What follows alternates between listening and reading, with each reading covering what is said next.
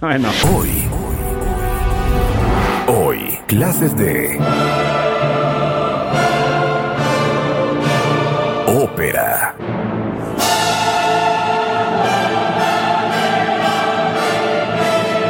Con Marta de Baile. Comenzamos. No corran, no corran. Cierren la puerta del salón. No se salgan, no se niños. salgan. Les pusimos esto nada más para aprender. No tengan miedo, no tengan miedo, no tengan miedo. Tomémonos de las manos, todo va a estar bien.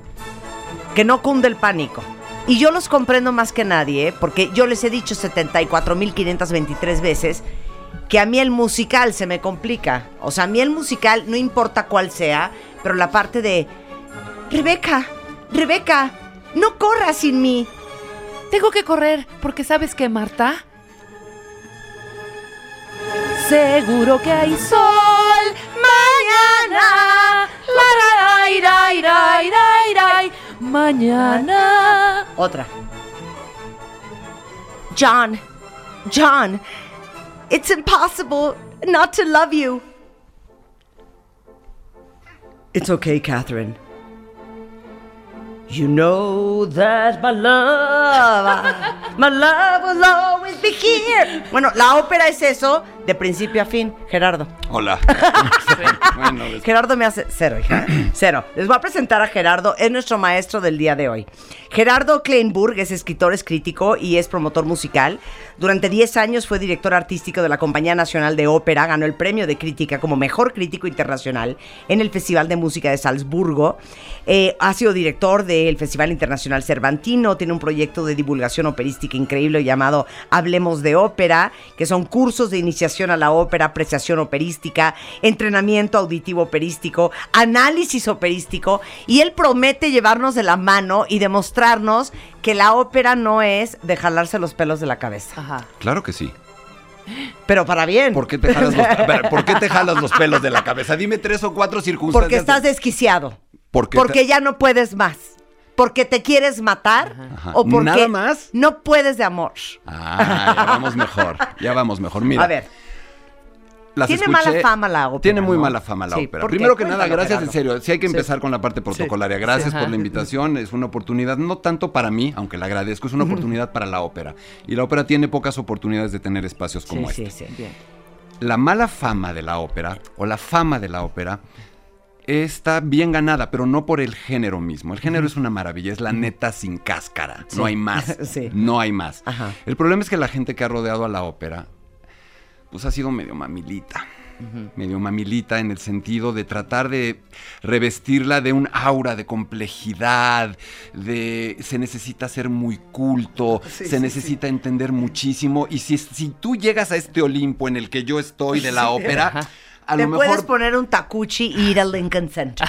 Exacto, que ya ni siquiera lo necesitas tampoco para ir allá, porque también hablaremos de cómo vestirse o no vestirse para la ópera. Pero la ópera no fue eso. La ópera empezó a hacer eso tiempo después de que empezó. La ópera era simplemente un esfuerzo de hacer teatro, por ejemplo. ¿Qué es la ópera? La ópera, ¿tú qué tipo de género crees que es? Musical. ¿No? No es musical. No es un Drama. Pero pues si cantan desde el principio hasta el fin, Mm, eso. tres horas consecutivas.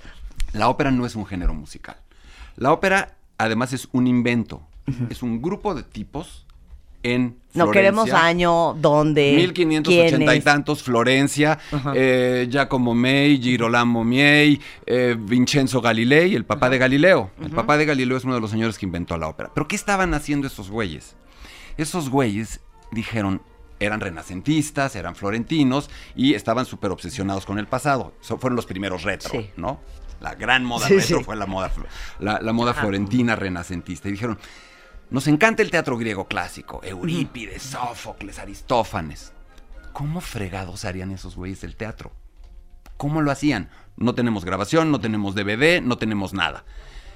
Bueno, vamos a tratar de averiguarlo. Y en esa especie de averiguarlo, dijeron, inventaron. A nosotros se nos hace que los griegos declamaban de una manera tan exagerada que casi era cantar. Pero se lo sacaron de la manga. Y sí me imagino perfecto a los griegos hablando así. Pero a lo mejor es un De, disparate. ¡Oh, Zeus! ¡Oh, Medusa! y luego le contestaba un ¿No? grupo de Claro. señores y de señoras que eran el qué. El coro. el coro, Ajá. te empiezas a dar cuenta que empieza a haber una relación. Sí, claro. Entonces los, los florentinos, estos cuates, dijeron, vamos a hacer unas pequeñas obras de teatro tratando de imitar a los griegos. Sí. Pero además, ¿sabes quién saben quién tiene la culpa de que haya iniciado, se haya inventado la ópera? Que no existían telones. ¿Por qué? O sea, las cortinas del Ajá. teatro. ¿Para qué sirve un telón? Pues para dividir como actos, ¿no? Correcto, perfecto. Para Y cambiarse de ropa. Ándale, también, se Marta, muy bien. Para sacar el caballito de Troya y que nadie se dé cuenta. Para ir a la dulcería, para, Para ir al baño. claro, para ir al baño. Totalmente. Entonces no existían esos telones, no existía esa mecánica. Van a decir, ¿y esto qué tiene que ver? Las obras eran largas, largas, largas. ¿Por qué? Porque en aquella época la gente no tenía prisa. El tiempo no era importante. Claro. Y ahora hablaremos de si es importante cuánto dura una ópera o no. Ajá. Entonces, como eran tan largas las óperas y no había telones, decían, bueno, ¿cómo dividimos el primero y el segundo acto? Metían otra obra en medio. No. Sí. Que les llamaban intermedios. Ajá. Intermezzi. Entonces, en esos intermedios hacían como un showcito. O sea, Rebe- tú y yo cantando la gata bajo la Exactamente, lo que acaban de hacer. Y entonces metían unos como, como unos bocadillos teatrales medio griegos con eh, ninfas y con semidioses y todo esto, y aprovecharon esos espacios para hacer su experimento.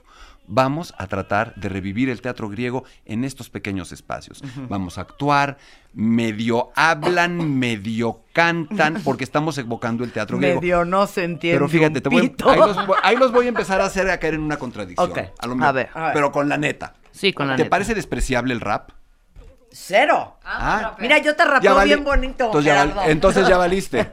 Acabas de valer. Sí, claro, tienes Acabas toda de valer. razón. Sí. El rap Es primo hermano de es la el- ópera. Es el rechite. ¿Sabes cómo empiezan mis cursos de ópera? Sí. Con Eminem.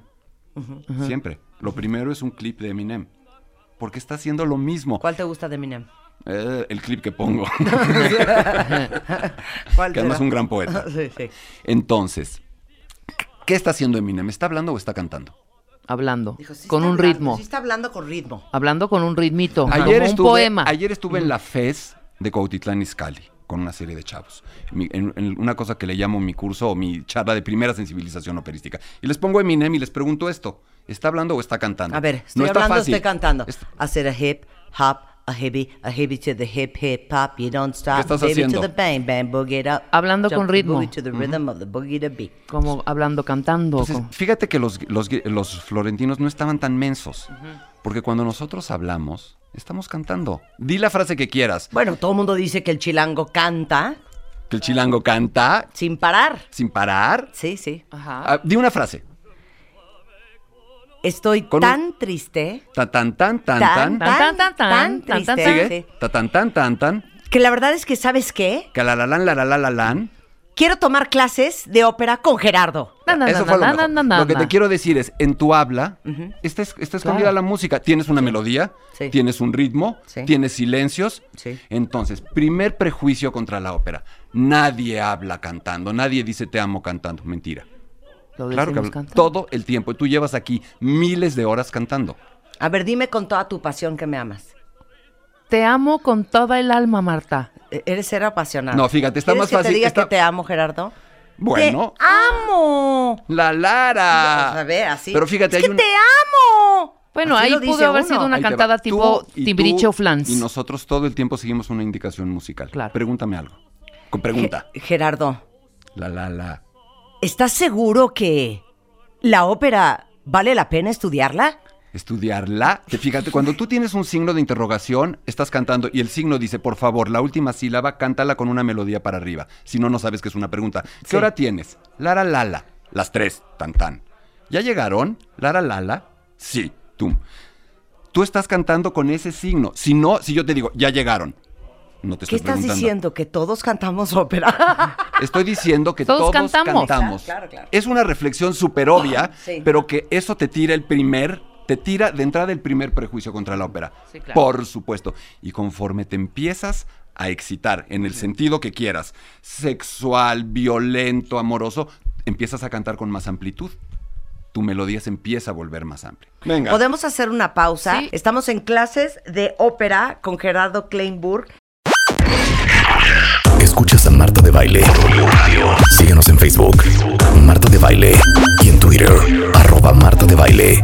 Estamos donde estés. Estamos en clase de ópera. Les digo una cosa, ya lloramos. Ajá. ya nos estremecimos. Estamos, ¿saben qué? Estamos shooked. Exacto. Estamos shooked ahorita con las clases que nos está dando un gran maestro de ópera, Gerardo Kleinsburg. Él fue durante 10 años el director artístico de la Compañía Nacional de Ópera y es un hombre eh, que, bueno, lleva dando tantas eh, eh, clases, divulgación operística, eh, se llama Hablemos de Ópera, una serie de cursos de iniciación de ópera, apreciación operística, entrenamiento. No sé la cantidad de cuentavientes que ya les surge ir a tomar clases, ¿eh? Que le vayan entrando incluyéndome a, a, mí. a la página de Facebook, hablemos de ópera y ahí nos empezamos a poner de acuerdo. Ah. Bien, ahora ya, luego viene el momento de los Claro, comerciales. en Ahorita estamos en Facebook clase. es Hablemos de Ópera y ahí están los cursos de Gerardo, pero estamos traumados. Entonces los Claro. florentinos quieren imitar a los griegos y les sale la ópera. Pero no están diciendo, vamos a hacer un espectáculo donde se suba una gordita a cantar.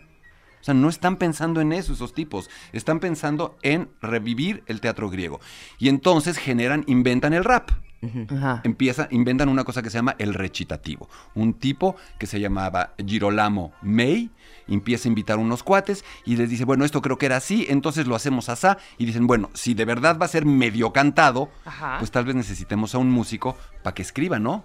Para que siempre sea igual. Es decir, si yo ya le voy a poner una melodía a Sí. tu frase, pero quiero que luego se vuelva a hacer esa, esa frase, esa obra, una, dos, tres veces, necesitamos que un músico venga y me escriba cuál es esa melodía. Entonces aparecen los músicos. Por supuesto que no hay cantantes. Y perdón, eh, las óperas, eh, primero fue escrita la letra y después la música. Sí. Sí. Sí. Entonces, eh, en, en ese momento ni siquiera hay cantantes, porque además los, los, eh, los renacentistas eran unos tipazos, no tenían ninguna especialidad, eran arquitectos, chefs, eh, mm, músicos, pintores, eh, escultores, todo junto. Sí, artistas. eran multidisciplinarios. Entonces no llamaban a cantantes, eran ellos mismos los que lo hacían. Pero ¿qué empieza a pasar? Porque esta no es la ópera que vivimos hoy. ¿Cuánto dura la ópera en estado puro? 20 años. De 1500, ya en 1600 el asunto empieza a cambiar. ¿Por qué? Porque el problema es que nuestro cerebro nos traiciona. Estamos programados para ser hiperreceptivos al canto. ¿Conoces a un solo ser humano? ¿Conocen a un ser humano que no cante? ¿Un ser humano sano? Sí, sí, sí. sí. No, ¿Conocen a un no. solo ser humano que no Sí, haya cantado? cante No, fatal. Sí, claro. Canta. ¿Por qué? Si no sirve para nada, ¿para qué cantas? ¿Te alegra? Qué buena pregunta. ¿Para qué cantas? Pues no sé, pero queremos saber, Rebeca y Sí. yo, No, porque tú diario sí cantamos. ¿Por qué cantas? Porque sí. me hace feliz. Ajá, ¿qué más? Sí, porque ¿Tú, nos Rebeca? pone contentas, porque, Porque nos me llena de anima. gozo. ¿Solo así? ¿Nunca cantas triste? Sí, también. Porque ¿Y me conecta con mis ¿Cómo no? emociones. Tienes razón, conecta con Me siento tus como en la emociones. charla ayer con los chavos. o sea. pero está muy bien. O sea, te Claro. conecta con tus emociones. Entonces, ¿cuándo te cantaron a todas las personas que tú conoces, incluyendo a ti, cuándo te cantaron por primera vez? Ay, cuando era una bebé. ¿Por qué te cantan cuando eres bebé? Porque eh, la, la función de mesido junto con el, El ritmo vínculo, de la el vínculo, música Marta. regula todas las funciones neuronales del cerebro de un recién nacido. Ujú, Lo contesté muy bien. Luego, Quiero un aplauso. Quiero un aplauso. O sea, ¿Me da 10, profesor? churrazo. Le doy 10, profesor, pero hay una forma más sencilla de decirlo. Realmente somos hipersensibles para el canto. O sea, eso está demostrado neurológicamente. Te ponen, te ponen a alguien a cantar y te hacen una resonancia magnética activa y se te empiezan a encender cosas. Muy cañonas. Entonces, los eh, cuando empieza, perdón, la ópera, el público se empieza a dar cuenta de que siente rico cuando empieza a oír eso. Pero cuando de pronto es un poquito más cantado y menos hablado ese rap original, los pone. Em- Empiezan a sentir padre. ¿Cómo le hablas a un niño, a un bebé? ¿Le, can- le hablas grave o le hablas agudo? No, le hablas agudo, y le hablas y le hablas gravísimo. Hola, nene. ¿Cómo estás, mi amor? ¿Pero por qué? Como imbécil. Fíjate, ahí está el secreto de que te gustan los agudos y de que te guste el do de pecho. Eso ya lo traes desde que naciste. Tienes una hipersensibilidad para el registro agudo. Respondes mucho más rápido. Entonces, esos cuates, los, los florentinos, que no sabían, no tenían ni idea de todo esto, empiezan a darse cuenta de que cuando la ópera es un poquito más cantada, les gusta, les pone. Y entonces la ópera empieza a evolucionar a ser un poco menos rap y más canción. Ok. Y para esto surge algo que además Con este estudio de mercado. que con se este hizo. estudio. Pero además claro. surge algo. No existían los teatros. La ópera se hacía en salones y todo esto. Hasta 1637, más o menos, en Venecia, aparecen los teatros. Y todo esto lo vas a relacionar con lo que pasa hoy con la ópera. Cuando tú vas al teatro, ¿qué necesitas para entrar? Un ¿Un ticket. boleto? Un boleto. ¿Qué es un boleto? Un papel. ¿Pero qué implica? Una oportunidad. Sí, pero tú, ¿qué, qué haces para tener un boleto? Pagas. Y si tú pagas, de alguna manera, estás comprando el derecho de opinar. Sí. Sí. Un boleto es el derecho de entrar y el derecho de opinar. ¿Estarías de acuerdo? Sí. Sí. Entonces la gente entra a esos primeros teatros de ópera, paga ya, un- empieza a pagar un boleto y dice, sí, güey, está padre tu show, este Sí. retro griego, pero ¿por qué no un poquito más cantado, un poquito más espectacular, con emociones un poco más fuertes? Sí, la ninfa y el dios y el semidios y el fauno, pero... Sí, ¿y queremos yo? drama. Queremos, Queremos tragedia. Queremos- Queremos vestuario. Totalmente, exacto. Y entonces el público empieza a meterse, a met- a meter su cuchara y empieza a decirle a los empresarios, oigan, queremos esto más espectacular, queremos que Échele más". ganas al vestido de Por Isolda, favor, de oye, veras. pagué un boleto. Tras de ahí- que me sacaron de mi Y ahí casa. empieza la ópera a volverse cantada y más cantada y más cantada y más cantada. Entonces la historia de la ópera, y eso lo, lo doy en mis cursos, es un pequeño péndulo. ¿Qué tanto te vas a lo original? ¿Qué tanto te vas a lo que después sucedió? ¿Qué tan cantada? ¿Qué tan medio rapeada? ¿Qué tanta continuidad dramática? ¿Qué tanto plomazo descalabrador donde no pasa nada? ¿Qué tanto gordita en el centro cantando 15 minutos? ¿Qué tanto una actriz, un actor comprometido de verdad con el papel? Fin, Y dime acabó. una cosa, tenemos, podemos poner dos óperas que se escuchen claramente que una es más cantada y otra es más rapeada. Sí, ¿vas a hacer una pausa para que lo pueda escoger? No, o- cero, ¿no? Así al hilo. En lo que tú estás Entonces, hablando, eh, pues un multitasking. un rollito mientras, Pues si ¿no? quieren cantamos Rebeca y yo. La traviata. Mira, ¿No? a ver, nos La están, traviata. oyendo, nos están oyendo acá, ¿verdad? Sí, sí, sí. totalmente. productores de audio. Vamos track. a poner una ópera más rapeada, o sea, más hacia el, el origen de la ópera, y otra más cantada, eh, que es ya la ópera. Ah, no, bueno, eso está facilísimo. Entonces, mira, a ver, están por ahí, me están oyendo, ¿verdad? Sí. Pero no lo puedo, ah, yo lo puedo sacar desde Sí. aquí. También, ah, tú pones no play y ya. problema. Están los dos Tú Ah, pones play conectados, tanto ellos listo. como No tú. tengo problema, ya Ok, lo tengo. ajá. Vamos ¿Esto, a ver. ¿Esto qué es? Súbele. A ver. Vamos a ver Monteverdi, el padre de la ópera. Ok, a ver, ponle La play. coronación de Popea. Ok, pero ponle play.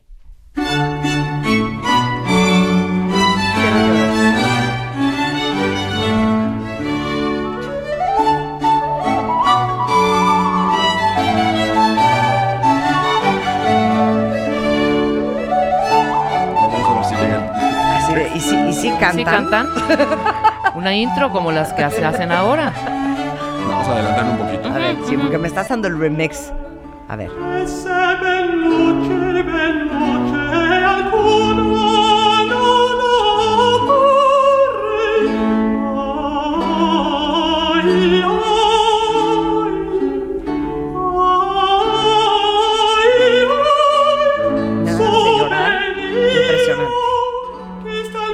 Eso es súper cantado. Y Quiero ahí no, llorar, puedes evi- ¿eh? no puedes evitarlo, es tu cerebro. tú La no gente tienes- llora mucho en la ópera, ¿no? Pues de eso se trata. O sea, yo ahorita ya quiero llorar. Sí, ya te vi. No sé ni qué está diciendo ese Esto ya no Ya es, que nos digas esto ya claro. no es el estilo más inicial operístico. Claro. Esto ya es un poquito Esto más. ya es súper cantado. Ajá. Ah, estás ahí un poquito en medio. Estás Ahora. un poquito en medio. Déjame Ok. ver. si- Ahora vamos a ver Un qué rap. pasa. No, Ajá. vamos a ver qué pasa cuando de verdad están cantando Ok. ya el canto por el canto solo. Ok. Ahí te voy. Bien. Ok. Prepara. ¿Cuál- cuál vas a poner? amárrense el cinturón, ¿eh? Ok. ¿Es de llorar? No. Ok.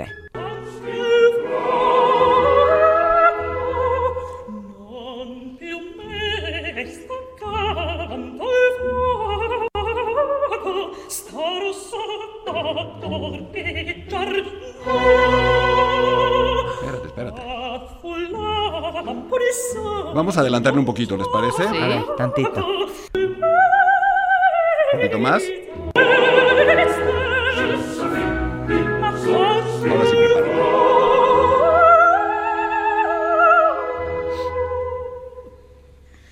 Non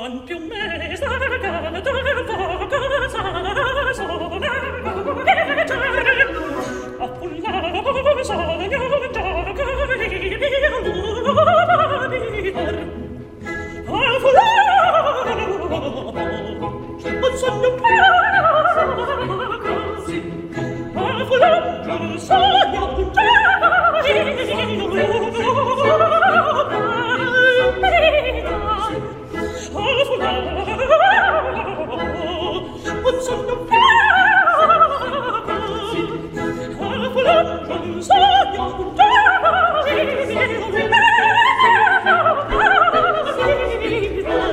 Yo ya atacada en llanto. llanto. Es que sabes que Gerardo ¿Qué? no dormí también, eso se toma en consideración. No, no, te hagas. ¿Sabes por qué me dan ganas de Vas llorar? a caer, van a caer. Me Sí, impresiona el ser humano. O sea, no, no lo puedo creer. Qué Esto voz es de esta mujer, ¿eh? ¿Quién es esta mujer? Che- Cecilia Bartoli. Cecilia Bartoli. Cecilia Bartoli. Una mezzosoprano. A ver, clase. Híjole. ¿Viste- ¿Oíste esos, oyeron esos gorgoritos? Claro. Sí, esos gorgoritos. cuando les pregunten, cuando oigan esos gorgoritos y quieran lucirse con el de Sí, junto sí. o con la de junto, qué padre coloratura. Coloratura. Es que Chechilia es una coloratura. que Tiene yo una coloratura. igual. Pero entonces ahí te estás dando cuenta en estos dos ejemplos que ¿Pero contraste. sigue viva esta mujer? Sí, claro. ¿Edad? Cuarenta y pocos. ¡Wow! Quiero llorar. Entonces, ahí tienes los dos ejemplos. Desde algo mucho más cercano al habla, buscando una expresividad más honda, más pura, más sincera, más simple, que es el origen de la ópera, hasta la pirotecnia. Ok. La pirotecnia total. ¿Toda la ópera es en italiano? ¿No? No. No, la ópera nace en italiano, pero hay ópera en cualquier lengua del mundo. Hay, ópera O sea, en español, en alemán, es alemán, en alemán. claro. Ahora, hay lenguas que se dejan cantar mejor que otras. Ajá. Porque además, esto de que no se entiende cuando cantan ópera, a ver, cuando tú escuchas una canción pop o cuando tú escuchas rock en otro idioma o en tu propio idioma, ¿le Grave. entiendes a la primera? C- ¿Cero? Sí, no, claro, Y aparte, claro, perdón, tienes razón. el pop se oye, la verdad, cuentavientes, acéptenlo, 1500 veces mejor en inglés que en español. Porque son palabras más sí. cortas, obviamente. Eso que estás diciendo que es pare- apare- podría parecer políticamente incorrecto, Sí. es cierto. Es y también pasa con la O sea, ópera. musicalmente hablando, el ritmo del inglés es muy diferente que el ritmo del español. Por Y las la palabras. Todas las Claro. vocales italianas son abiertas. Claro. Hay pocas consonantes juntas. No, en fin, va, hay idiomas que se dejan mucho mejor. Ok, regresemos a nuestra clase. Sentimos que estamos distrayendo al maestro. ¿Qué es cantar? Cantar es emitir aire a través de tus cuerdas vocales. ¿Quieres hacer oso o no? Sí, sí, Sí. siempre nos encanta. No, igual y no lo hacen, porque tú te debes haber ido, deben haber ido varias veces al A foniatra o ver, al ¿qué, otorrino. qué, qué? ¿Cuántas Eh, cuerdas vocales tenemos? Cuatro, Cinco, tres, dos. Oso. dos. polar. Dos. Y esto que hemos tenido... Ah, ay, ¿cómo se llama nuestro doctor? Subiaur. Fermín Bueno, Subiaur. pues, con Fermín. la pena, pero solo tenemos dos. Sí, Dos, dos, claro. dos, claro. Tenemos claro. dos cuerdas La derecha y la. Sí, izquierda, si no, Marta. Si no es un violonchelo, Claro. hija. Tenemos dos cuerdas vocales. ¿Qué es una cuerda vocal? Tendón, cartílago. Músculo. Es un Músculo. músculo. Es un músculo. Entonces, tenemos todos un globito Ok, Sí. ok. en nuestras manos, un globito desinflado. Estas son nuestras cuerdas vocales. Sí. Es decir, esta es una Y este es y esta es otra. O sea, el- Cuando respiras, lo inflaste. Agarras el cuellito y ahora empieza a sacar el aire. Mientras más tensión haces y más chiquito es el hoyito, más agudo. Sí. Cero me está saliendo. No tengo cuerdas vocales. No me sale. Entonces, ahí lo tienes y lo vas desinflando.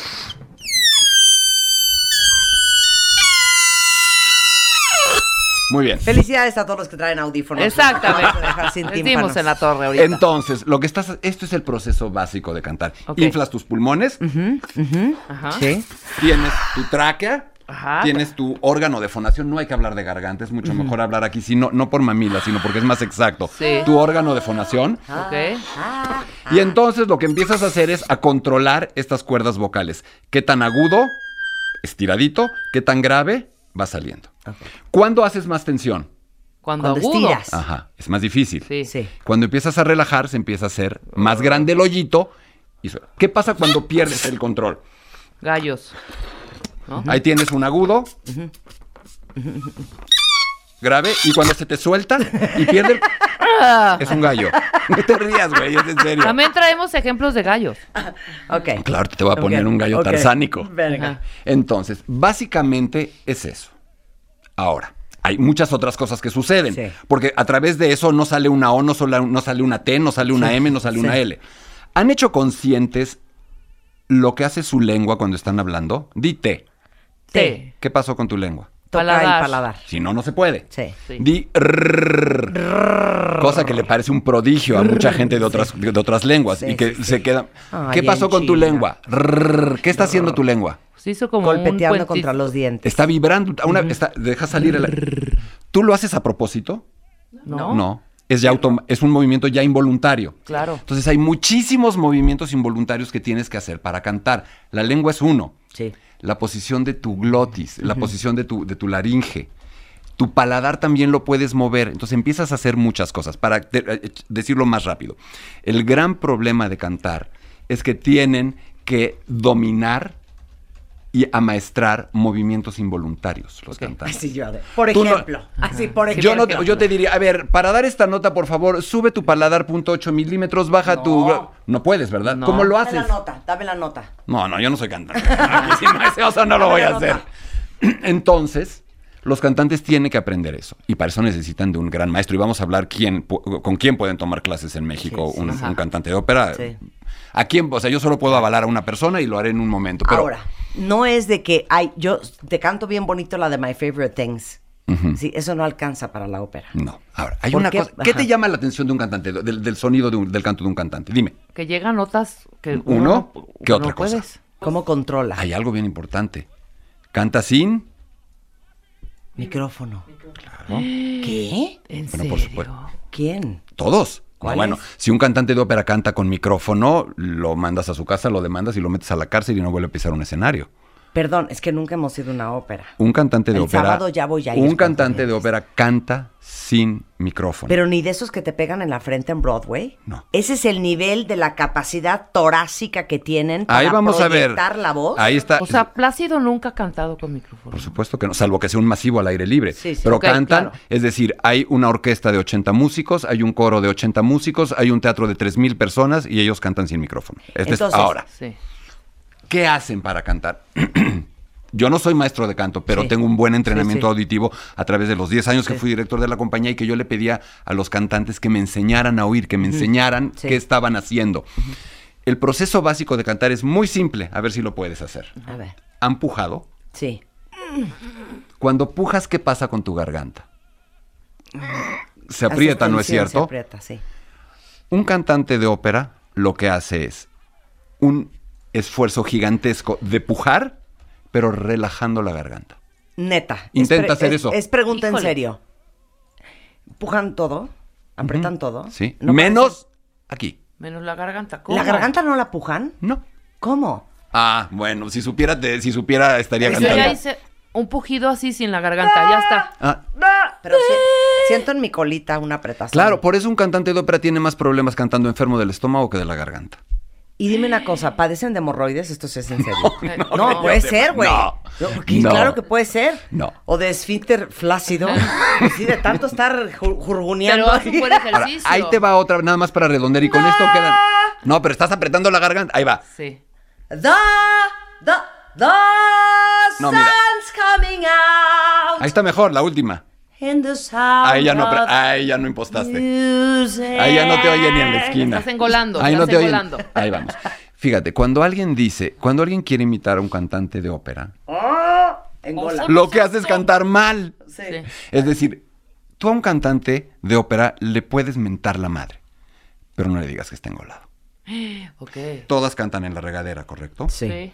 Y en la radio también. Y somos muy felices cantando en la regadera y vamos muy bien y todo está bien. De pronto empezamos a cantar más agudo y empezamos a sentir que ya no está tan fácil. Y un poco más agudo y decimos, estoy a punto de no poder. Y de pronto, ya pudiste.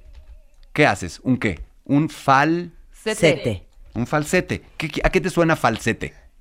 Falso. Falso. Falso.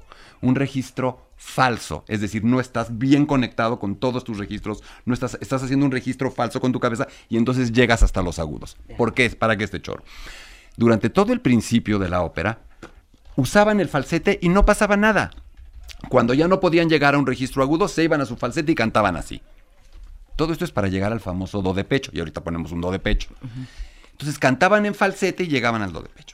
Y, perdón, y llegaban a cualquier nota. Pero al tú no estar conectando, impostando bien, tu voz no está vibrando. Es una voz blanca. Nosotros tenemos un vibrato siempre cuando estamos cantando. Ajá. Cuando ya un cantante se empieza a hacer muy viejo, empieza a sonar un wobble, le dicen, ¿no es cierto? Un wow, wow, wow. Pero cuando está joven está así el vibrato cerradito, cerradito. Eso es lo que hace que tú puedas escuchar un cantante en el teatro. El cantante no está cantando más, no está produciendo más decibeles que la orquesta. Y que, el- o sea, no, o sea, Plácido Domingo solo no hace más ruido que toda Sí, la no están orquesta. pegando gritos. Exacto. Sí. Ramón Vargas, que es un- el gran maestro del canto mexicano, tiene una frase genial. Dice, cuando grito nadie me oye. Claro. Ahí te va. una. ¿Cómo- ¿Quieres saber cómo se canta ópera? ¿Has oído a un niño chiquito pegar esos alaridos que te dejan? Si tú intentas hacer ese alarido, te quedas ronca, te ro- escupes la garganta. ¿Cómo le hace el niño? Canta como cantante de ópera. Puja y libera la garganta. No. Cantar ópera es gritar, pegar esos alaridos de niño. Bueno. Entonces empiezan a evolucionar el canto y de pronto el teatro es más grande, la orquesta es más grande y no se empiezan a oír esos agudos. Y entonces empiezan a desarrollar toda una técnica vocal para poder impostar, conectar con todos tus registros ese agudo. Entonces la nota emblemática es el do. El Por- do lo daban sin impostar y de pronto un tipo, Dupré, dice, voy a intentar dar el do desde abajo, Ok. con todo mi registro. Y A ese es el do de pecho. A ver, danos el do de pecho, por favor, en este momento antes de ir a corte, porque regresando les vamos a enseñar cómo suena una soprano, una mezzosoprano, un barítono, un castrato y un tenor. Vamos Pero a oír a, es Franco, a San Franco Corelli. Con su do de pecho.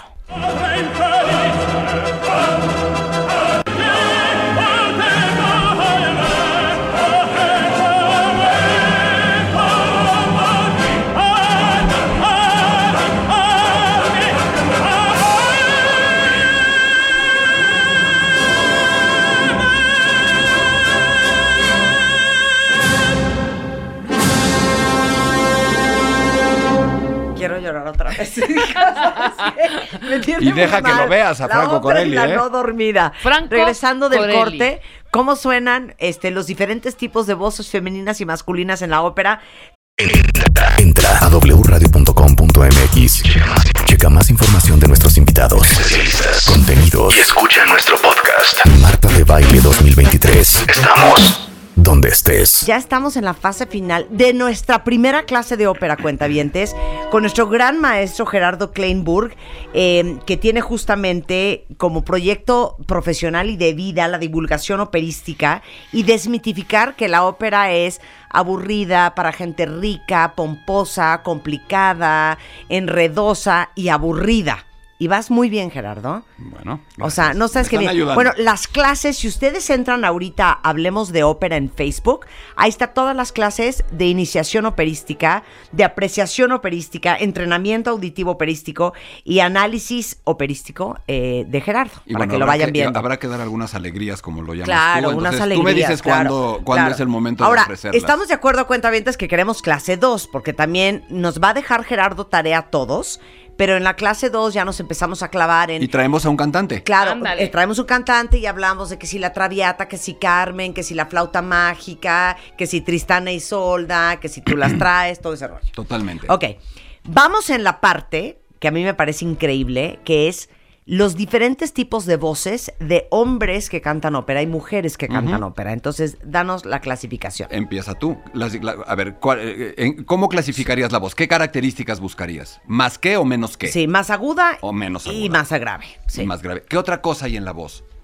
Más robusta, Ajá, más... más eh, cuerpo, más, robusta. sí. Porque además todos los términos de canto son súper metafóricos y súper abstractos, pero todo el mundo los entiende. Sí. Tú entiendes que es una voz brillante y que es una voz opaca. Sí. Tú entiendes que es una voz pesada y que es una voz ligera, aunque nunca hayas puesto una voz en una báscula. Sí. Y aunque nunca le hayas puesto un exposímetro Sí, a la voz. sí. Y todo el mundo entiende. ¿De acuerdo? Entonces, eh, de alguna manera hablaríamos de agudo, grave, con cuerpo, con fuerza, oscura o más clara, más ligera. Si tú quieres brincar a esta mesa y pesas 120 kilos, te va a costar un poco más trabajo que Sí. si pesas 50. Es decir, la agilidad, los gorgoritos que se llaman Ay, los gorgoritos. Ay, coloretes. coloretes. Colorcillos. coloratura. Coloratura. Y yo, colorcetes, coloritos. Coloratura. Le- coloratura. Le damos un 6 de panzazo así en súper buena onda solo porque me invitó. Ok, coloratura. Entonces, cuando, si, si tu voz es más ligera, Claro. puedes tener más El- agilidad.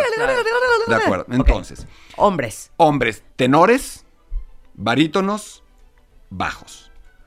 Tenores, que son los más agudos. Agudos.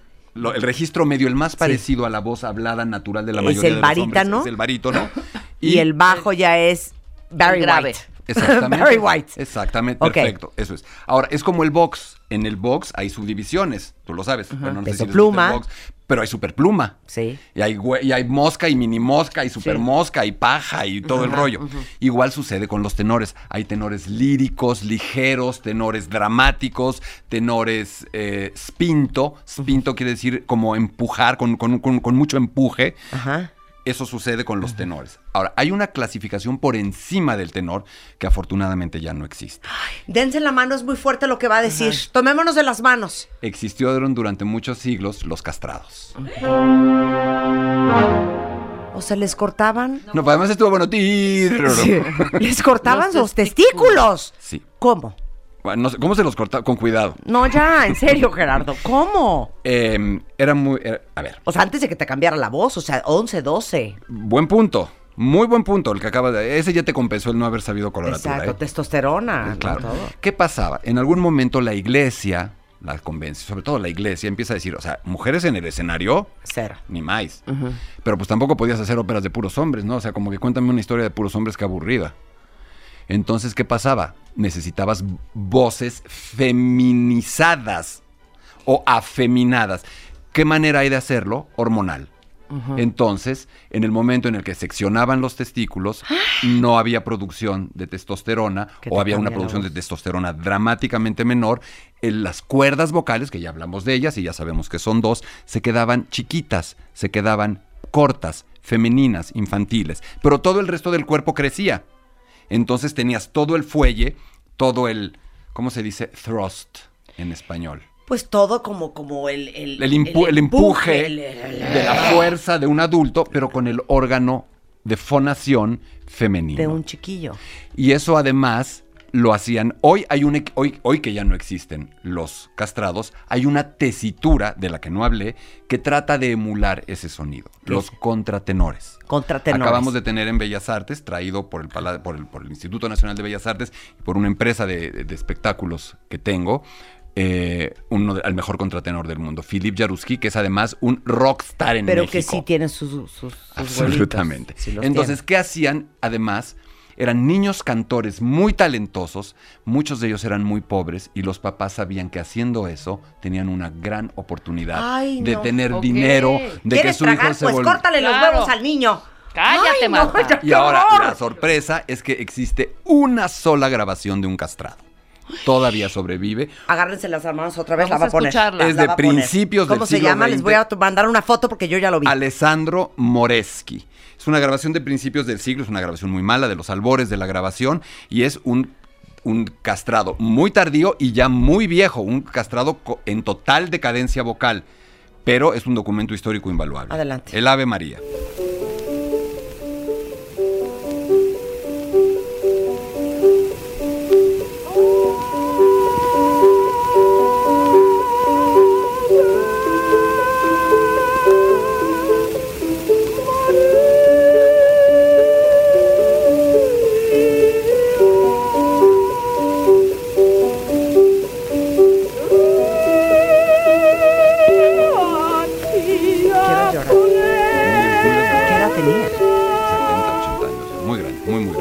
Él sí era castrado.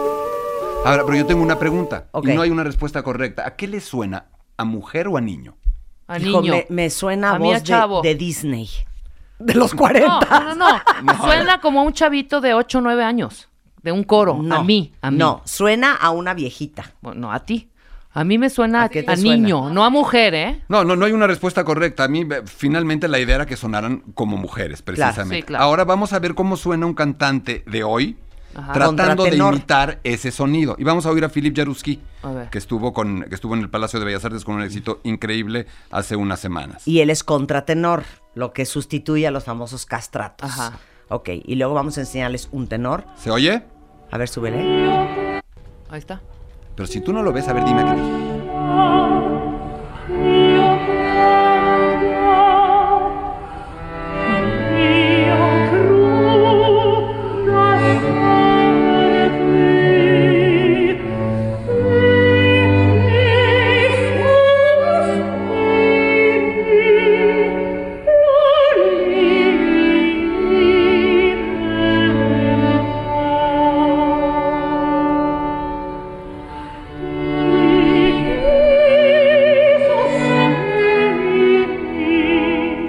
abrazar y decirle, chiquillo, todo va a estar bien. Es italiano. Francés, Philippe Jausky.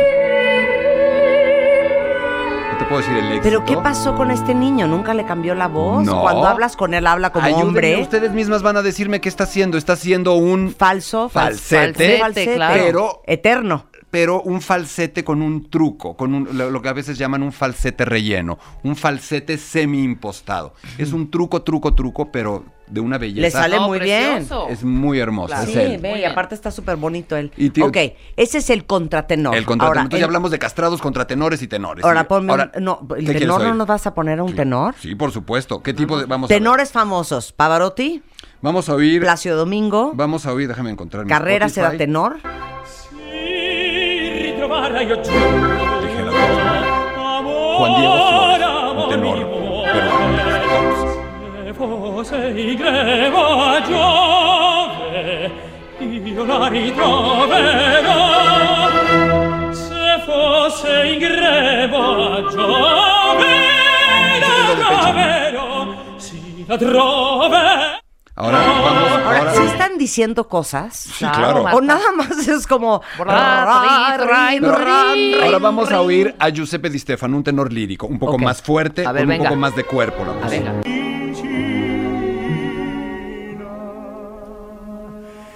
Aspetti, signorina. Bellísimos.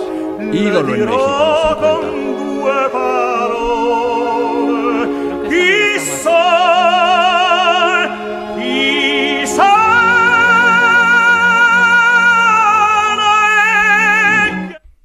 amo. Lo amo. Prefiero el a- lírico, me gusta más. O sea, barítono. Quiero oír a un barítono. ¿Quieres oír ahora un barítono? Vamos a oír un barítono y la diferencia es clarísima. Sí.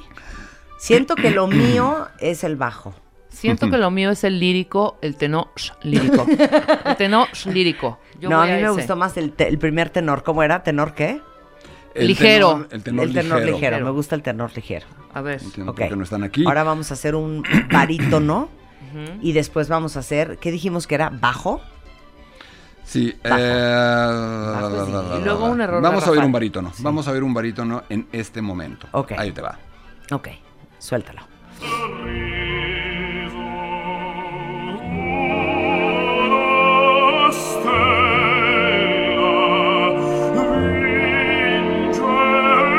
¿Te está costando trabajo encontrar la diferencia? No, cero.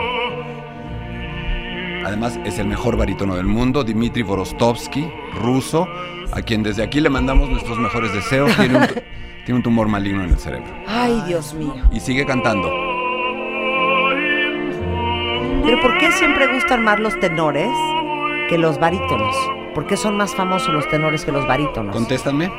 ¿A qué respondemos más? ¿Al registro? Agudo. Ok. Claro. Ahora échame un bajo. ya van viendo toda la diferencia de las, ¿qué tal? Tesitura de las Tesituras voces. de toda la paleta. Claro. ¿no? De, tonos. La gama de tonos, claro. Y luego Sigo vamos a, enseñarles a las mujeres. Yo ¿no? sigo que cómo suena una soprano, una mezzosoprano. Mm. ¿Tú qué sigues? Bajo. A ver, viene Bajo. bajo.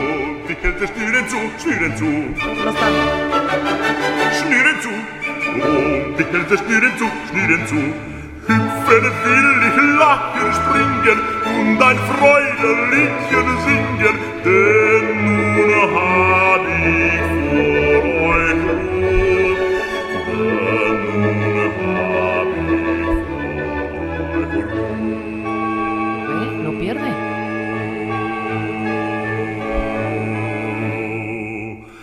No pierde el registro No nunca. creer, Y eso es igual de impresionante que un agudo. chinita. Claro, igual Hay de un símil muy fácil en el fútbol. Tú de pronto todo el mundo salta y celebra un gol, pero de pronto es igual de maravilloso cuando un defensa en la línea saca un gol. Sí, claro. Es, es un poco lo mismo, es una dificultad distinta, pero igualmente admirable. Es exactamente igual de difícil dar Hacer, una un- oh, Está porque además qué pasa cuando tú empiezas a cantar grave, pierdes el... no se oye. ¿Sí? Y te empiezas a ir más, uh, uh, más bajo y de pronto ya no se oye. Sí, el claro. tema es que estos tipos pueden llegar ahí abajo sonando. Oye, ahora vamos con las mujeres porque se nos va a acabar el tiempo. Ajá. Mujeres son sopranos, mezzosopranos, ¿y Muy se bien. acabó? Y contraltos. Contralto. Y contraltos, ok. Por alguna razón desaparecieron unas de mis listas de aquí. Pero entonces no importa, encontramos otra. Vamos a hacer contraltos. Vamos a empezar con eh, una soprano. Venga. Ajá,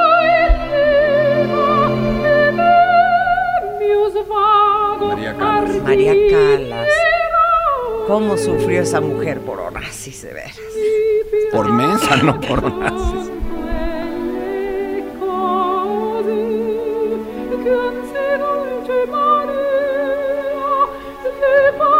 ¿Está claro? Vamos a escuchar a una si es como de película de Disney de los 50 Más respeto, ¿eh? donde Cenicienta Sí, mata. nadie la va a despertar. Ahora vamos a oír a una mezzosoprano. Venga. Que es la voz media, ¿no? Ujú. Ok. Por ejemplo, hay dos... Vamos a ver... Soprano, fíjate que no es lo mío. Me parece un tanto cursi. No, a mí me gusta Ah, soprano, pero a voy a ver. ver mezzosoprano. A ver, vamos a ver un mezzosoprano. Ahí está.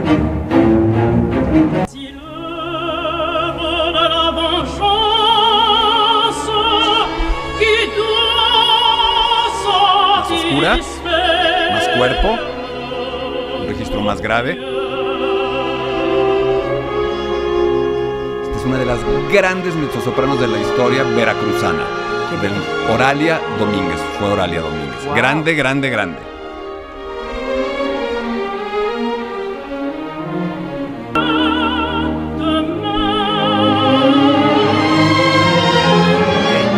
Vamos con contralto. No, ese es un güey.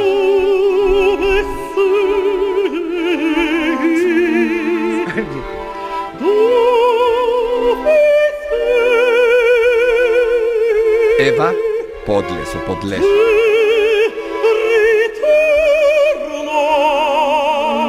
Me gusta mucho contralto. ¿eh? No, yo tengo ya definido mi gusto. Ahora, ¿cómo será un gallo? ¿Cómo será Un error- un gallo? Errores garrafales. Un error garrafal, que se te salga un gallo.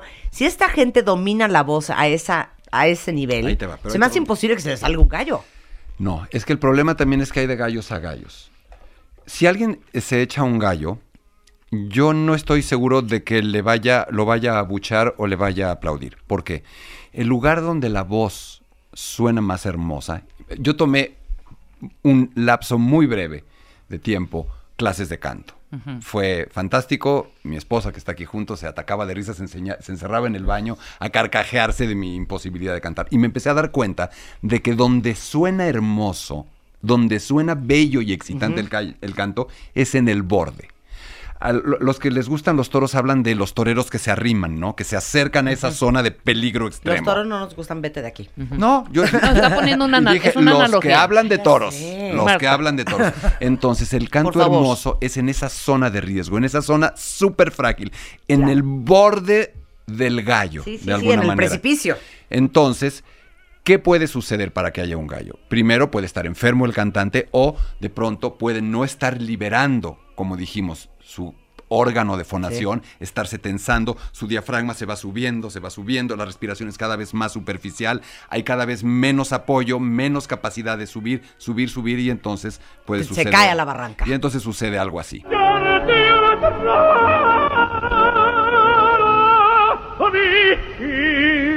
¿Es broma? A ver otra vez. A ver otra vez. Ponlo desde el principio.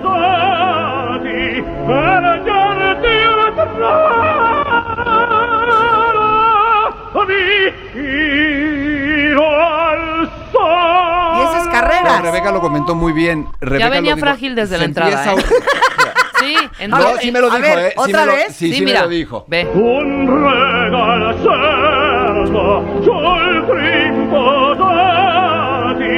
atrás.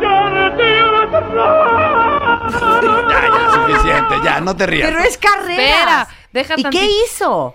Nada, ¿Qué siguió dijo? cantando, yo creo, ¿no? Sucede, sucede, es parte del espectáculo, es parte decir, del no, encanto. tantito. Una disculpa por lo que acaba de suceder. Continuamos con la ópera, señores y señores. Y ahí viene el otro punto que no lo hemos hablado. En, en- en- en la segunda o tercera parte de esto podremos hablar del protocolo y no protocolo. Bar- Abuchar. ¿Está bien abuchar o está mal abuchar? ¿Ustedes qué opinan? Está mal. Ay, no, muy mal. Oye, Estoy- tras de que uno se la está rifando en el escenario, es como Rebeca y yo, Gerardo. Mira, hacemos un esfuerzo diario por cantarles bien bonita a los cuentavientes. No, yo no y cuando nos empiezan a buchar en el Twitter, no es de Dios. No estoy de acuerdo. No estoy de acuerdo. ¿sí Yo creo que que, que Sí, sí hay abuchar? que me parece absolutamente válido, pertinente, conducente y correcto. Te explico. ¿Te parece bien gritar bravo? Sí. ¿Por qué? Porque, Porque está saliendo es algo muy una bonito. cosa positiva. Es, una celebrar irrupción del y público en la que verbalmente externa su aprobación. Ujú. ¿Por qué eso sería válido y lo contrario no? Porque todos tenemos errores, Gerardo. Y sabes que ¿Por qué Gerardo, juzgar así a la y sabes gente? que Gerardo, if you don't No, have anything nice to say, don't say anything at all. Yo Exacto. estoy, es, a ver, hay No, una... ¿sabes qué? Nos habías caído bien. No, no, No, no espera. caído hay bien. otra, es que hay una cosa que además sucede con la ópera. ¿Qué? La ópera pone a flor de piel tus emociones. Es de verdad. Es, es un- una frase que, que tengo, que me gusta y que creo que es correcta. La ópera sí es elitista, pero solo en un sentido, emocional. Claro. Si tú no estás dispuesta a ponerte en contacto con tus emociones de verdad, O sea, si van a no la ópera y no lloran, muy mal. Oye, nada más déjanos una tarea. Danos tres óperas que tengamos que escuchar de aquí a que regreses. eh, tendrían que escuchar. Empecemos por lo básico, ¿no? Sí, básico. No nos vayas a poner algo fuerte. Mm, La Bohème. La, La Bohème. No, Madama Butterfly. Madama Butterfly de Puccini, no la Bohème. Madama Butterfly de Puccini, La Traviata de Verdi y Carmen de Bizet. Perfecto. Entonces, Carmen la Traviata y Madame Butterfly de tarea para la próxima vez. Gracias, Gerardo. Con esto hacemos una pausa rapidísimo. No se vayan, ya volvemos.